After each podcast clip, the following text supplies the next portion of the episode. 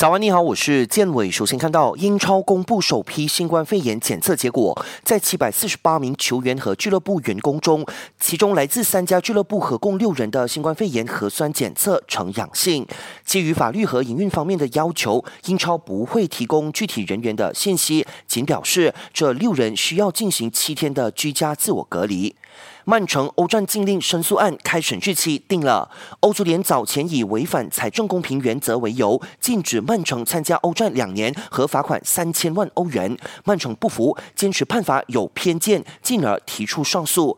体育仲裁法庭确认，曼城上诉案的听证会将在下个月八号到十号召开。随着德甲已经复赛，英超、西甲和意甲也都在复赛的城市中。消息说，欧足联计划八月在固定的场地完成本赛季的欧冠和欧联杯比赛。为了向前线医疗工作者表达敬意，日本世界男单一哥桃田贤斗把年奖金百分之十，也就是五百万日元，捐给东京都医师协会，作为对抗新冠肺炎病毒的用途。